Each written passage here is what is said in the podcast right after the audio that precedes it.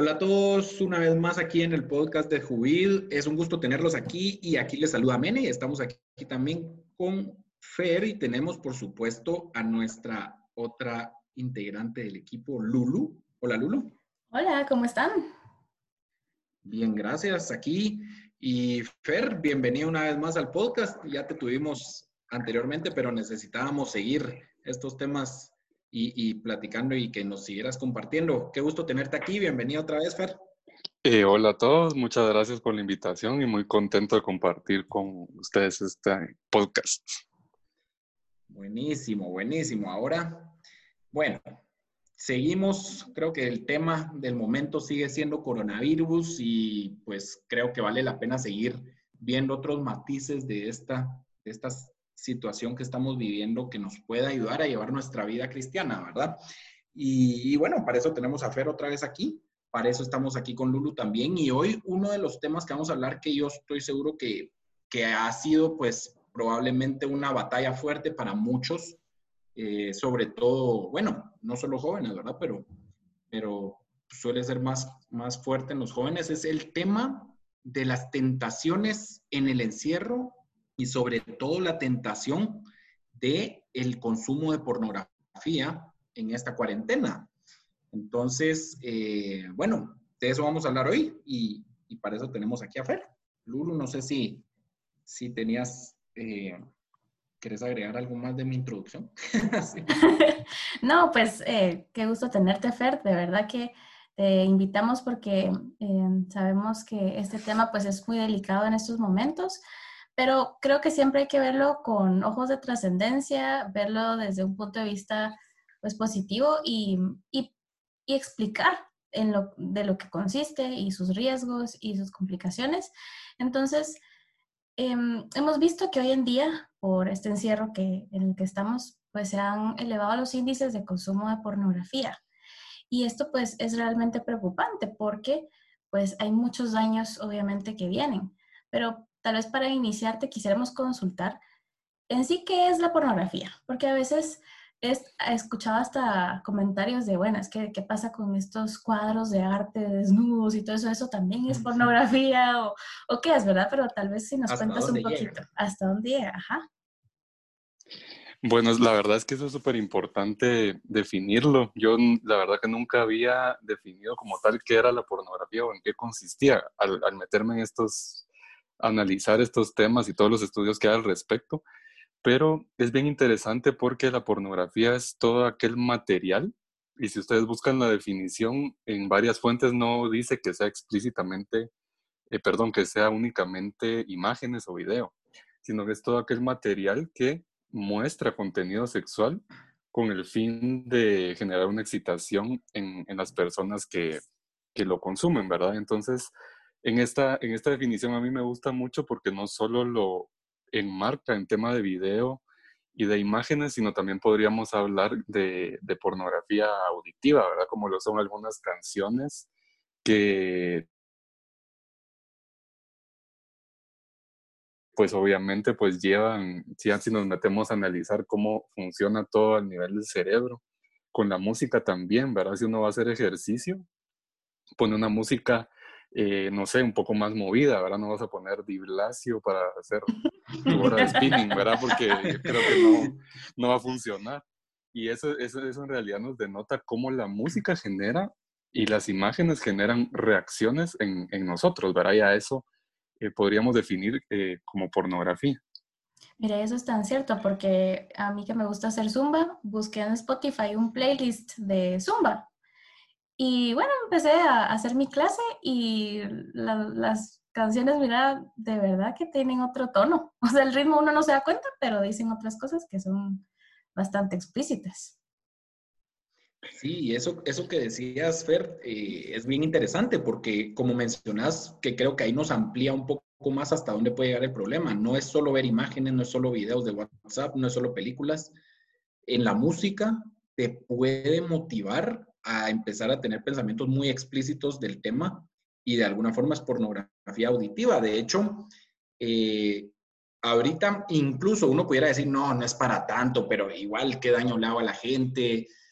¿cómo pudiéramos resumir, yo sé que este tema es muy amplio, pero ¿cómo pudiera resumir los principales daños que te causa la pornografía, sobre todo a nivel cerebro, a nivel eh, psicológico también, no solo fisiológico, psicológico y a nivel afectivo, porque ahí entendemos también por qué la música eh, pornográfica, si le queremos decir de alguna forma, eh, también nos hace daño. ¿Cómo nos afecta esto, Ver?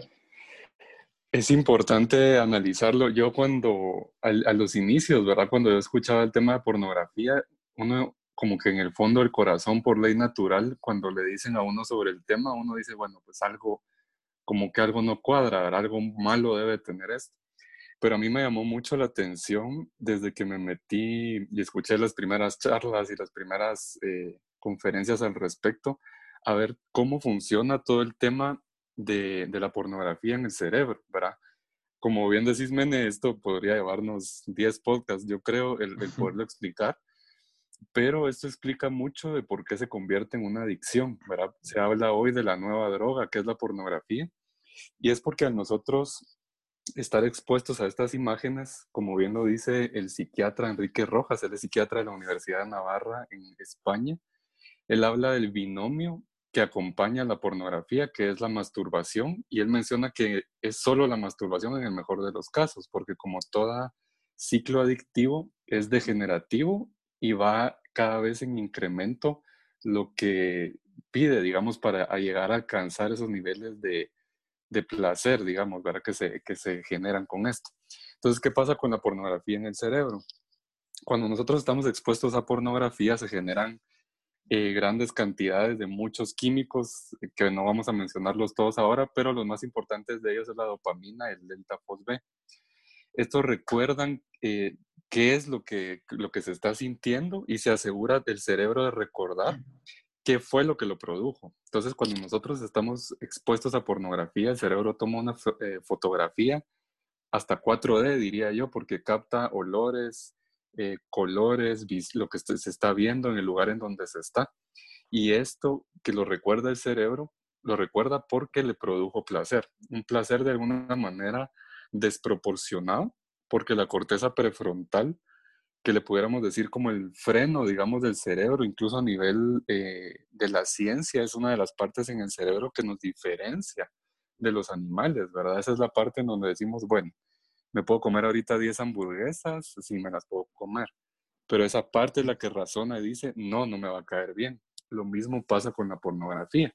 Y en cada ciclo de, de consumo, ese, esos frenos se van desgastando, ¿verdad? Se van desgastando y se van generando conexiones neuronales muy fuertes a través de las cuales transitan nuestros pensamientos. Las conexiones neuronales son como las carreteras, digamos, donde transitan los pensamientos en el cerebro y estas conexiones que genera la pornografía se van haciendo muy fuertes, ¿verdad? Es por eso que, pues, mencionaban algunos científicos al, respecto que hay ciertos conectores, que vamos a hablar un poco en la parte psicológica, hay algunos detonantes, pero también en la parte física. Por ejemplo, si la persona estuvo expuesta a la pornografía, no sé, en el baño de su casa y en el baño había olor a desinfectante de manzana o de limón, es probable que la persona al sentir ese olor se sienta como detonada, digamos, a recurrir a este patrón, ¿verdad? Entonces, así muy, muy, digamos. Un como disparador físico, podríamos decirlo. Obviamente las imágenes, ¿verdad? Si, si yo empiezo a ver en Facebook o en Twitter una imagen de esto y lo otro, pues puedo igual caer en, en verlo, ¿verdad? Pero esto a nivel eh, de la neurociencia es muy interesante, ¿verdad? Porque uno, como les decía, uno cree que solo es malo, ¿verdad? O que es pecado. Que claro que es malo y que claro que es pecado. O hasta que es solo porque tu mamá o tu papá te dijeron que era malo o porque la iglesia dice que es malo. O porque el padrecito no sabía qué hacer y nos dijo que estaba mal, ¿verdad? Y, no es así, ¿verdad? Es, a nivel de, de, nuestro cuerpo, pues, porque al, al final nuestro cuerpo no está hecho para eso, ¿verdad? No está hecho para eso. Más sin embargo, pues todo esto nos, esta cultura hipersexualizada en la que vivimos, pues nos ha llevado hasta verlo como necesario, ¿verdad? No, incluso ahorita mencionabas, eh, ahorita me acordé porque mencionaste la dopamina y generalmente me acuerdo, la dopamina es lo que le llaman a veces coloquialmente el opio bueno, que es aquello que te hace pedir más, que de hecho es algo natural en el cuerpo. Por ejemplo, cuando uno hace ejercicio o algo bueno, que tu mismo cuerpo te pide más porque es algo bueno. Pero en la gente adicta se genera en cantidades desproporcionadas. Imagínate que la pornografía, lo que estabas mencionando, te genera esas cantidades desproporcionadas igual que cualquier otra adicción. Eso ya es palabra mayor, ya es, ya es para darnos cuenta a qué nivel puede llegar, ¿verdad? Sí, creo que por eso es importante mencionarlo, pero también verlo por qué está o qué provoca a nivel espiritual, porque, ok, nos dicen tal vez esos padres están mal o, o en la iglesia están mal, pero tal vez adentrar más qué es lo que sucede a nivel espiritual también con el consumo de pornografía. Eh, sí, Lulu, antes de contestarte esa pregunta, te voy a contestar una, eh, voy a anticipar, no anticipar, sino responder una parte que me quedó faltando de, la, de lo que estábamos hablando, que es importante para hacer esta conexión con la parte espiritual. Sí, claro. En la parte del, esa, esa, es la parte, digamos, de la mente a nivel físico, pero la parte también de, de la psicología, ¿verdad? Es muy importante hablarla porque quizás la pornografía sea la punta del iceberg de algo muchísimo más, profundo, de un problema muchísimo más serio. Entonces es importante, hablando ahorita de lo que estamos conversando, del, del encierro, que, de que estamos acá y las tentaciones que pueden surgir, yo antes de, de, de, empezar esta conversación estaba pensando que para quien sufre, digamos, de esta adicción a la pornografía, este momento es como que si nosotros fuéramos a encerrar a una persona alcohólica adentro de un bar. ¿verdad? Porque hay muchas, eh, for, digamos, estamos expuestos a ansiedad, a incertidumbre, que si nos vamos a analizar... Normal, tal vez, ¿verdad? Situaciones totalmente descontroladas, fuera de lo normal, que reducciones de salarios, que despidos, que tanta cosa, ¿verdad? Uh -huh. Y también, si no, yo creo que vos, Mene, mencionabas eh, en algún momento, no sé si en algún podcast o en alguna conversación que tuve con vos, que esto era como un retiro espiritual muy fuerte que estaba teniendo la humanidad. Sin embargo, en los retiros espirituales uno muchas veces se confronta en el silencio con sus peores miedos, con sus peores, eh, con esa parte que quizá no muy nos pega agrada. duro. Y, y pega muy duro. Y entonces ahorita estar, digamos, en un confinamiento en nuestra casa, no estar en nuestras actividades normales, que nuestros planes cambiaron, es un silencio obligado bastante fuerte que te lleva a tocar esa, esa profundidad, digamos, de ese iceberg, que es lo que a nivel psicológico pudiera generar la adicción, porque muchas veces, si uno le preguntara, digamos, a las personas que son adictas a la pornografía, si están felices siendo, pues, con este consumo, no, y muchas veces tampoco es que hayan caído, digamos, en ese ciclo adictivo porque sentían ganas de ver pornografía, sino porque se va, se va como eh, encendiendo eso que puede detonar, como bien decíamos, enojo, ansiedad, depresión, frustración, tristeza, soledad, uh -huh. que en el caso de los hombres, en un muchísimo mayor porcentaje se, se, se, ve reflejado en el consumo de la pornografía o incluso de otras prácticas eh, desordenadas de la sexualidad, ¿verdad? Vemos ahora en, en las redes sociales publicado muchos manuales sobre el sexo y la cuarentena y, por ejemplo, a mí me alarmaba una de las páginas de pornográficas más grandes al inicio de la crisis en Italia. Eh, pues muy solidarios ellos, dando acceso premium a los usuarios para poder llevar mejor la cuarentena, por ejemplo. ¿verdad? Qué caritativos. Sí, entre comillas. Qué caritativos, entre comillas. Y eso de alguna manera nos va eh, encerrando, digamos, el tema que estábamos hablando de la mente, la psicología, nos va llevando también al impacto social que esto tiene, ¿verdad? Porque una sociedad que en su mayoría lo ve y acepta como, ay, ve qué bien, ¿verdad? Están, están ayudando y qué caritativos, como, como lo decimos. Ya se ve reflejado hoy, por ejemplo, para el cierre de, de marzo, en, en, en, España específicamente, un 25% de incremento de consumo de pornografía infantil, un 61% de incremento de, de pornografía a nivel general. Entonces, de alguna manera, pues es una sociedad que aprovechó esa oferta, podríamos decirlo, ¿verdad? Y si nosotros nos vamos a ver, cada clic que eso genera está generando una demanda y como creo que vamos a platicar más adelante, hay una industria que deberá surtir esa demanda.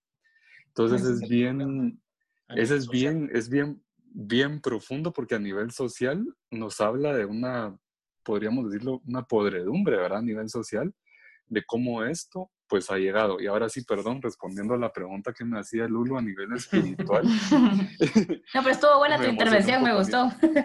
Valió la pena. ah, bueno, menos, mal.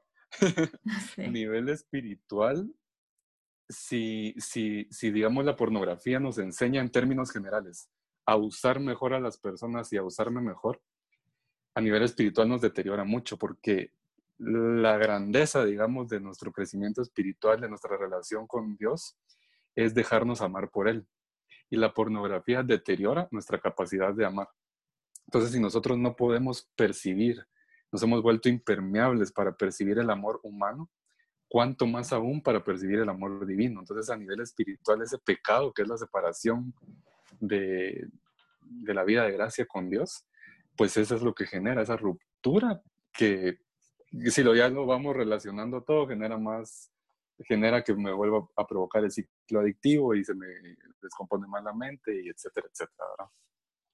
Y ahorita decías algo bien interesante, Fer, que me dejó pensando, y es cierto, o sea, definitivamente espiritualmente te, te, te deteriora de una forma impresionante, pero sobre todo, ¿por qué? Porque pues el ser humano está hecho para amar. ¿Y, ¿Y cuál es la verdadera lógica del amor? La lógica del amor es entregarse uno. La pornografía te invita a todo lo contrario.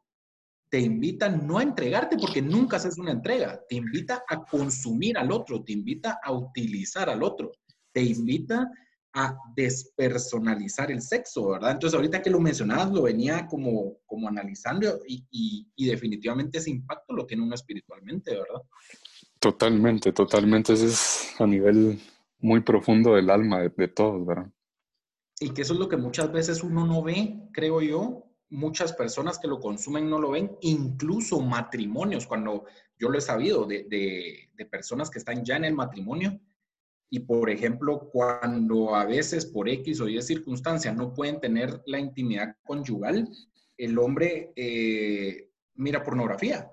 Y entonces dice uno, bueno, aquí, te, aquí hay un problema, definitivamente. Incluso hay, hay matrimonios a los que les dicen, que no, que miren pornografía, que eso les va a ayudar en su vida sexual y esto es totalmente mentira. ¿O ¿Qué les dirías a, estos, entre comillas, sexólogos que invitan a ese tipo de, eh, perdón que lo diga así, pero son, son realmente tonteras que en vez de ayudar matrimonios los arruina más, ¿verdad? Pues la verdad que como vos bien decís, Men, a mí me parece es una tremenda tontería, puesto que digamos lo que se está tratando de, restaurar en una relación matrimonial es sobre todo una intimidad que no está solo basada en una intimidad a nivel sexual, sino una intimidad de alma. Si no ha existido una intimidad de corazones, el, mejorar, por que aparte que no lo mejora, pero aparentemente mejorar la técnica o lo que sea, no va a mejorar ni restaurar esa relación. Como bien lo decíamos, estamos hechos para amar y la pornografía te enseña a utilizarte mejor y a utilizar mejor a la otra persona. O sea, en, eso no está queriendo amar a la, a la esposa, digamos, en, el caso de los hombres, sino se está imaginando una actriz que a lo mejor ni existe porque es, hasta ahora hay pues animaciones, ¿verdad? Y está utilizando a su esposa como un inodoro, porque un inodoro es donde uno va a hacer sus necesidades, ¿verdad? Y estamos pues haciendo únicamente una necesidad y no pues mejorando la relación, ¿verdad? Sí. Qué dura esa analogía, pero, totalmente cierta. Es choqueante, pero tan cierta. Y fíjate, Fer, que a mí me llama mucho la atención cuando pues estas organizaciones amigas de Jubid, como Fight the New Drug o The Porn Effect, han dado eh, a revelar vidas de los actores y actrices que están detrás de cámaras en estas producciones, uno no se pone a humanizar a esa persona que tal vez uno está viendo. Y uno dice, bueno, me sirve, ¿verdad?, para como objeto de mi placer, pero no te pones a pensar en la humanidad de esas personas, ¿verdad? Nadie, nadie piensa a veces cuál será el hobby de, de esta joven, o cuál será su color favorito, o cuál, pero... pero no, si es mamá de repente. Ajá, ¿por qué? ¿Por qué fue a dar a esa industria? ¿verdad? ¿Qué la llevó a estar ahí? Entonces, tal vez contanos un poquito qué es lo que pasa con estas personas que trabajan en esa industria. Pues la verdad es que la industria detrás de la pornografía es algo muy, muy triste y muy lamentable. Yo creo que vamos a dar un pequeño preámbulo. Con Men estábamos platicando esta semana, porque muy pronto en Jubia encontrarán un, algo más profundo, algo más profundo para trabajar el tema de la pornografía. Eh, más adelante van a encontrar un curso en jubil.org. Eso. Y, estábamos hablando que uno ni siquiera se pone a pensar si se llama, por ejemplo, la actriz, si se llama Claudia Lorena, no te importa el nombre, mucho menos su vida y cómo está ahí haciendo lo que está haciendo. Precisamente estas organizaciones que mencionabas, Lulu, eh, muestran cómo esta industria está también muy relacionada con la violencia sexual, el abuso y la trata de personas. En algunos casos, en el mismo momento en el que han raptado a una persona, hay documentales que se pueden ver en canales eh, en el cable, ¿verdad? En donde pues van a buscar en ciertos barrios en varios países del mundo, pues a las mujeres y hombres que necesitan. Y en el mismo momento que están ocurriendo la primera violación, están grabando contenido para subir a las páginas pornográficas. Entonces muchas veces ni siquiera escogieron en el mejor de los casos tuvieron que recurrir a eso porque no les quedó opción, pero en otro porcentaje bastante alto, que ahorita no lo recuerdo, sí están ahí porque han sido eh, raptadas, han sido secuestradas y están, hay muchos eh, documentales al respecto en donde cuentan su historia, a mí me secuestraron y trabajé tanto tiempo. Incluso estadísticas hasta de la Organización Internacional del Trabajo, hay estadísticas de eso incluso. Y es bien impresionante porque mencionan que cada, cada clic es un nivel de violación, porque con cada clic yo estoy, como lo que les decía al inicio, generando una demanda que esta industria debe satisfacer. Y uno dice, pero bueno, tantas, tantas minutos y tantas horas de, contenido gratuito que existe. Está tan bien estudiado por ellos que esto va a llegar a generar una adicción en las personas que esos minutos gratuitos son como las muestras de supermercado, así como el... Es el merchandising. Cabal, así es, cabal en algún momento vas a llegar a, contratar una suscripción pagada, ¿verdad? Entonces, imagínense cuánta destrucción se genera en estas personas, eh, son forzadas a trabajar, eh, muchas personas están, en, bueno, todos en realidad estamos en contra de la violencia contra la mujer, solo que algunas personas mal enfocadas, eso quise decir. Eh, pero aquí, o sea, en muchos de los videos pornográficos, en un alto porcentaje, yo creo que era más del 90%, hay violencia en contra de la mujer, ¿verdad? Entonces es verdaderamente algo que debe llamarnos a la reflexión, ¿verdad? Y todas estas son pequeñas pautas que para quien es adicto a la pornografía debe llevarnos a la reflexión y, tener una vista 360 de todo el impacto que genera el clic que estoy pensando dar. Mira, y justamente eso hay que irlo atando a cómo los índices de violencia intrafamiliar están aumentando. Seguramente hay un vínculo ahí, ¿verdad? Totalmente, totalmente, porque también mencionan que, digamos, el, el los contenido pornográfico es como un manual de usuario para un violador. Incluso hay eh, prostitutas, ¿verdad? Que, que, les pasan videos, eh, ciertos videos pornográficos porque eso es lo que quieren que su cliente hagan con, con ellas. Entonces son manuales, si estamos sembrando pornografía, eh, si estamos sembrando aborto, estamos sembrando tanta cosa, ¿qué es lo que vamos a cosechar? ¿verdad? No podemos esperar después de tantos años de trabajo de, de pornografía, de sexting, de lo que fuera, que hoy en día la gente pues esté de rodillas rezando el rosario en su casa. Hay mucha gente que lo está haciendo, pero hay mucha gente que está siendo víctima de esto también, ¿verdad? Con violencia, con abuso. Puede que no sea física, pero puede que sí sea verbal. Y pues obviamente es el resultado de lo que hemos sembrado. No, incluso eso que mencionabas, Fer, que, que eso es bien interesante meditarlo porque a veces ahorita pensando en todo el daño, viéndolo así, ya más detenidamente todo el daño que hace, muchas veces pudiéramos pensar, no, pero entonces eh, los adictos a la pornografía o quienes frecuentan pornografía deben ser personas eh, o, personas que tal vez las vemos como muy lejanas. Y la triste realidad es que es, puede ser el vecino, puede ser el que está bajo tu mismo techo, puede ser una persona que se gana el pan de cada día de una forma honrada, puede ser el que trabaja muy bien, el que, el que vende muy bien, pero que al final de cuentas lleva esa vida oculta detrás. Y eh, eso, eso de qué estás sembrando es lo que cosecharemos. Es bien interesante porque, porque hay tantos índices de violencia. Yo estoy seguro, como dice Fer, que mucho es por la pornografía que se mira. Entonces, puede ser cualquier persona. Eso es lo más difícil, que la pornografía te va a llegar a, o sea, te va a encontrar de alguna forma. ¿Y cómo hacemos para sacar esta basura realmente? Porque eso es lo que es, para sacar esta basura de nuestra vida. ¿O cómo hacemos para lograr salir de esa atadura cuando la pornografía nos ha atrapado? Eso es súper, súper importante hablarlo, ¿verdad? Porque pues hemos hablado mucho acerca de todos los daños que, que, esto genera. Yo creo que ahorita, en el tiempo en el que estamos de confinamiento, como bien decías, Mene, la, la pornografía es como el coronavirus, uno no sabe quién lo tiene en realidad, ¿verdad? Y puede que salga positivo si hiciéramos la prueba. Sí, porque lo llevas muy como en una doble vida, pues, digamos, ¿verdad? Y es que ese es uno de los principales riesgos, ¿verdad? Que uno abre una ventana de incógnito en el navegador y aparentemente nadie se entera, ¿verdad? A nivel espiritual sabemos que no es así. San Juan Bosco decía, estés donde estés y hagas lo que hagas, Dios te ve.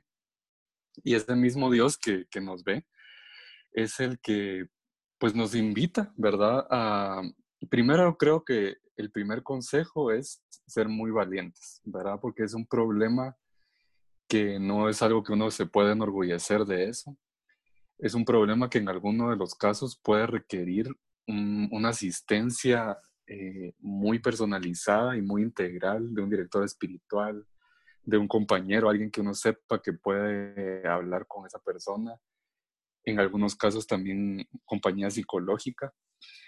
Y lo más importante en este tiempo de, de cuarentena si ha salido a luz este quizá esta adicción que ya pues en algún momento habías manifestado las personas que nos están escuchando. Creo que aparte de la valentía es importante tratar de identificar nosotros cuál es, analizar nuestro comportamiento. Si bueno, ya ni modo, caí, caí, volví a caer, ir detrás de, de, ese, de ese comportamiento compulsivo, que en este caso es la pornografía y la masturbación. Ir como a la raíz, decís. Ir a la raíz. O sea, bueno, hoy, ¿por qué, ¿por qué pasó? Y antes de esto, ¿qué hice? ¿Y qué pasó antes? ¿Y qué pasó ayer? Y tratar de llevar un, un, como una hoja clínica, podríamos decir, de qué es lo que lo ha originado para nosotros poder trabajar ya sea por nuestros propios medios o con compañía de algún experto, eso precisamente. Eh, yo creo que muchas de las problemas que los, los verdaderos problemas, porque hablamos, podemos hablar, digamos, de una algo, una visión propositiva que te, que te lleve a vos a salir de esto, ¿verdad? Y eso es algo muy importante, tener esa visión de, del hombre que quiero ser, que me quiero casar, que no, no quisiera que mis hijos eh, o la gente que me rodea viera esto, o simplemente el hombre que quiero ser, yo quiero amar y dejarme amar y amar a quienes esté, estén conmigo. Em, también hay algunas actividades restrictivas, ¿verdad? Que en este caso de la cuarentena podrían ser, pues, evitar utilizar el, teléfono en mi habitación, eh, no tener la, la televisión. Sacar la tele del cuarto. Sacar la tele del cuarto cabal. Y algo muy importante también son las, las actividades restaurativas, que ahí sí ya es donde me voy a, ir adentrarnos a la parte psicológica y romper ese tabú de que quien va a un psicólogo es alguien que está loco. El quien va a un psicólogo es alguien que es valiente y que quiere salir del problema que, en el que está, ¿verdad? Y esa es una parte muy importante, porque si nosotros no llegamos a, a trabajar en la ansiedad, en el miedo, en lo que fuera, podemos tener todo lo demás súper claro, la visión a lo que quiero llegar, aplicaciones que me bloquean pornografía, el celular entre el carro y me voy a acostar, lo que fuere. Pero si no restauro eso, nada voy a lograr. Y también ahorita en el tiempo de cuarentena es muy importante tener nuestro programa, ¿verdad? Nuestro, nuestro programa del día. Bueno, me voy a levantar a tal hora, voy a hacer eh, ejercicio, ser disciplinado, evitar por sobre todas las cosas estar viendo videitos, ¿verdad? Porque un videíto tal vez tonto, gracioso, lo que fuera. Después la siguiente recomendación tal vez no es un videito gracioso, sino algo más o menos, y ese más o menos ya caíste en triple X, ¿verdad? Entonces, es muy importante la disciplina, hacer nuestro plan, miren, en la casa hay tantas cosas por hacer, ¿verdad? Yo he ido poco a poco ordenando el closet, eh, lavando el carro, eh, haciendo ejercicio, leyendo, trabajando en esas partes de que, que, miedos que van saliendo, ¿verdad? Que pues tal vez ahorita precisamente no es que nos estén conduciendo, o al menos en mi caso personal, a esto, pero son cosas que van saliendo y que valientemente uno debe decidir, ¿verdad? Eso no es como, ay, va a entrar un airecito en mi cuarto y mágicamente voy a empezar a hacer cosas grandes, no es una decisión. Entonces, con esa misma valentía y decisión, hacer ese plancito y empezar a darle, ¿verdad? Esos defectos dominantes y a esos eh, detonantes que me están, pues a mí, molestando, ¿verdad? Claro. Fer, ¿y qué podríamos hacer si algún ser querido está en esta adicción? ¿Cómo podríamos ayudarlo? Fíjate, Lulu, que yo he tenido la oportunidad de platicar con algunas personas, no son familiares, pero sí son algunos amigos o personas cercanas de, la comunidad eh, que han, pues tienen el problema. Y algo muy importante es romper uno de los detonantes, a mi juicio, que afectan más a los hombres. Nosotros los hombres tendemos a ocultar mucho nuestros problemas y muchas veces no encontramos un par, ¿verdad? Un, hombre con que podamos hablar hombre a hombre de lo que nos está pasando. Entonces yo creo que si nosotros conocemos a un hermano, primo, eh, lo que fuera, ¿verdad? La relación que fuera, mostrar esa cercanía sin, sin ser escrupuloso, ¿verdad? Decir, ay, me voy a sonrojar cuando me, lo diga o qué sé yo, sino mostrar esa cercanía, esa hermandad, ese ponerme a la par de la persona para poderlo escuchar, para poder eh, sugerirle Lo, lo, que podemos hacer y sobre todo se necesita alguien que te eche el hombro, ¿verdad? Alguien que te... O sea, yo sé que esta persona ahorita está batallando con eso casi que a diario. Vos cómo vas, no sé qué, tal cosa, mira, eh, mira, te, recomiendo esta película, este libro. No sé, ahorita pues que no podemos eh, tener un contacto físico, porque en condiciones normales tal vez podría ser, mira, vamos a echarnos un cafecito, una hamburguesa, eh, vamos a hacer ejercicio, no sé. Pero esa cercanía es súper, súper importante. Y es muy importante que esa cercanía sea hombre a hombre y mujer a mujer. ¿verdad? A mí se me parece muy riesgoso que fuera, digamos, el primo con la prima o, o, un hombre con una mujer. Creo que esto es algo que se trata de hombre a hombre, de mujer a mujer, y sobre todo esa cercanía, ¿verdad? Ya acompañándolo y mostrándole esa cercanía y generando esa confianza, pues ya se puede ir encaminando a tomar una, un, camino, ¿verdad? Valga la redundancia, que ahí también va mucho de la sinceridad de la persona. Si yo veo que las acciones que estoy tomando por mi propia cuenta no están funcionando, es momento de tomar otra decisión, ¿verdad? Yo necesito ayuda y encaminar a la persona a que la busque, ¿verdad? Buenísimo. Mira, Fer, y, ya como casi ya para ir cerrando un poquito, porque este tema nos da para mucho más, seguro vamos a hacer algún otro podcast. Eh, ¿Qué consejos espiritualmente hablando eh, nos darías? Eh, o cualquier herramienta espiritual que pueda ayudarnos a fortalecer más esa relación con Dios, a mejorar esa visión de la sexualidad que nos ayuda a combatir la pornografía. La primera de ellas que yo considero es la, los sacramentos, ¿verdad? Los sacramentos, eh, la misericordia de Dios es muy grande y así como, como le dijo a la mujer que fue sorprendida cometiendo adulterio, yo tampoco te condeno, pero vete y no peques más. Y en ese momento Dios nos da la gracia las veces que sea necesaria para salir adelante, ¿verdad?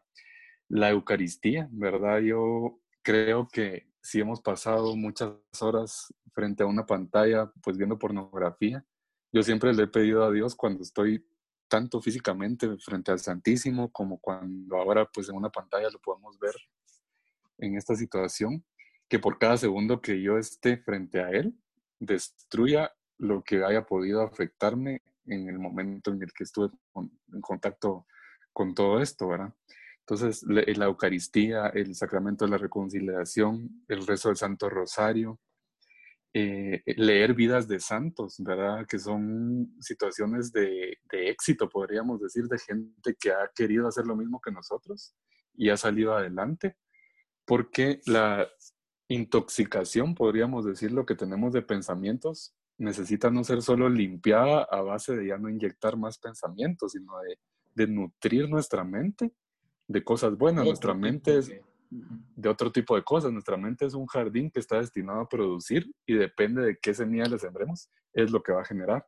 Entonces, leer, ver eh, películas positivas, ¿verdad? De, de, santos, de historias, pues tantas historias bonitas que han compartido ahora de películas buenas, ¿verdad? Que nos generan otro tipo de sentimientos.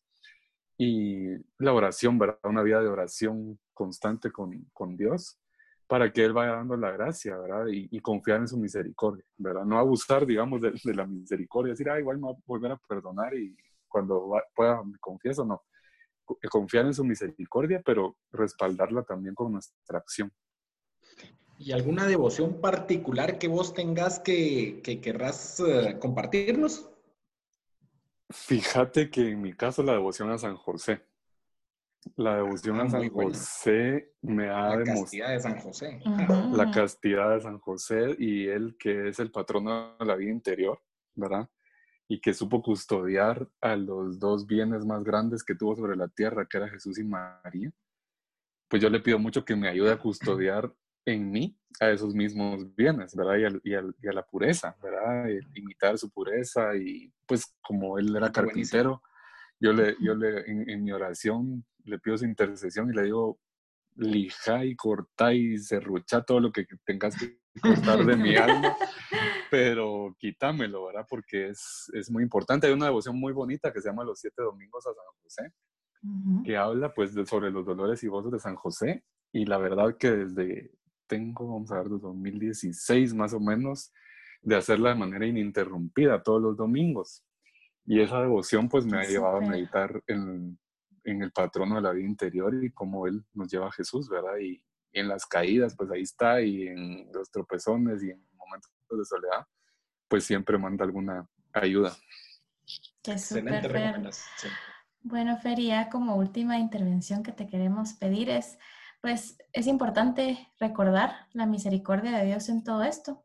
Sabemos que para muchas personas que tal vez nos escuchan y se sienten identificadas y dicen, uy, qué pena, pues hay vergüenza, hay tal vez una intención de querer salir, pero ¿qué mensaje de consuelo le puedes dar a esas personas que nos escuchan que tengan este tipo de inclinaciones? Pues yo eh, diría lo mismo que Jesús nos dice, ¿verdad? Yo tampoco te condeno, pero vete y no peques más, porque en esa muestra de misericordia, perdonarnos el pecado, nos da la gracia y confía en nosotros, ¿verdad? Cuando Él dice, vete y no peques más, está depositando toda su confianza en nosotros y a la vez nos está dando la gracia y capacitando para que nosotros podamos, ¿verdad? Quizá esto pues sea, todos somos humanos, todos tenemos la herida del pecado original en nuestra alma y todos más de, más de alguna pata cojeamos, ¿verdad? El que diga que no cogea de alguna pata es porque cogea de las dos o cuatro. entonces, no se salvan. Entonces, Eso sí es mentirosazo. mentirosazo, sí. Yo creo que sentirse muy acogido por la misericordia de Dios, ¿verdad? Y que Él confía en nosotros. Y Él pagó, o sea, con su vida, con su muerte y resurrección, por nosotros. Él nos da el Espíritu Santo, nos da los medios.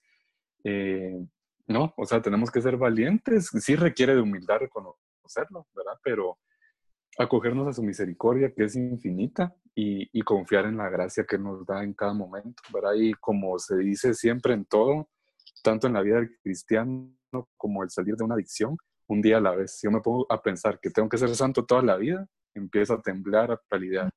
Pero si yo pienso que hoy tengo que ser santo, que hoy debo vencer esta adicción, pues se me hace más fácil, ¿verdad? Porque hoy es el día que tenemos. Qué buenísimo, Fer. Te agradecemos mucho y pues queremos terminar este episodio en oración. Así que si nos acompañan, en el nombre del Padre, del Hijo del Espíritu Santo. Amén.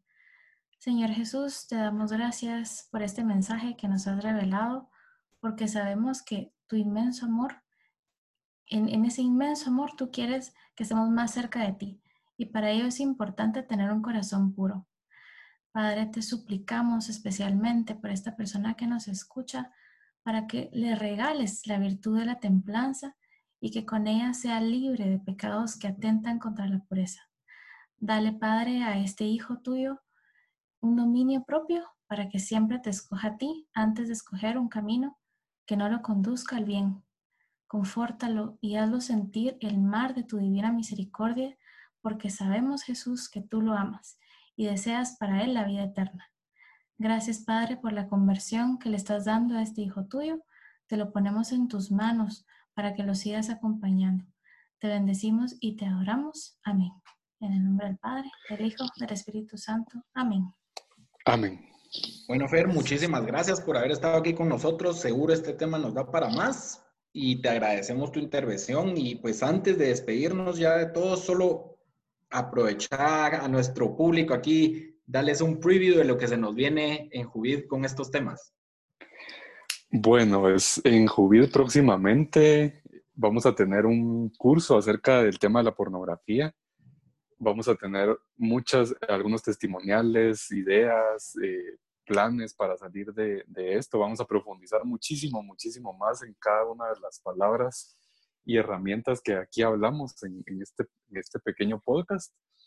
Y bueno, súper invitados a que nos sigan en las redes sociales, ¿verdad? En Facebook como GT, Instagram también y en jubil.org, también en el canal de YouTube. A partir de, de las próximas semanas vamos a tener cápsulas acerca de la pornografía. Y si quieren, tienen dudas, pues escríbanos, ¿verdad?, al inbox de nuestras redes sociales, que con mucho gusto vamos a ver cómo podemos ayudarles. Ah, y también para que sepan, viene un preview, también viene un curso de teología del cuerpo para que conozcamos el verdadero valor de la sexualidad. Así que va a haber material de sobra para todos los que quieran seguir con, estos temas. Pero bueno, te agradecemos por todo, Fer, por, por este podcast. Y pues, Lulu, esa oración estuvo, mira, me encantó. De verdad, gracias. Excelente.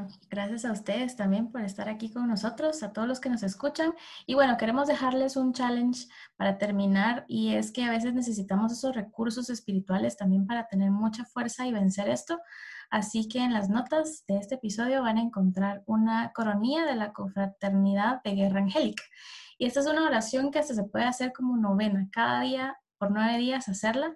Es muy completa y habla sobre pues, todas las eh, todas las formas que podemos eh, pues salir adelante de estas adicciones. Así que ese será el challenge. Y bueno, así estamos chicos. Así que qué gusto oírlos y nos vemos en un próximo episodio. Nos vemos hasta un próximo episodio. Gracias, hasta luego. Adiós.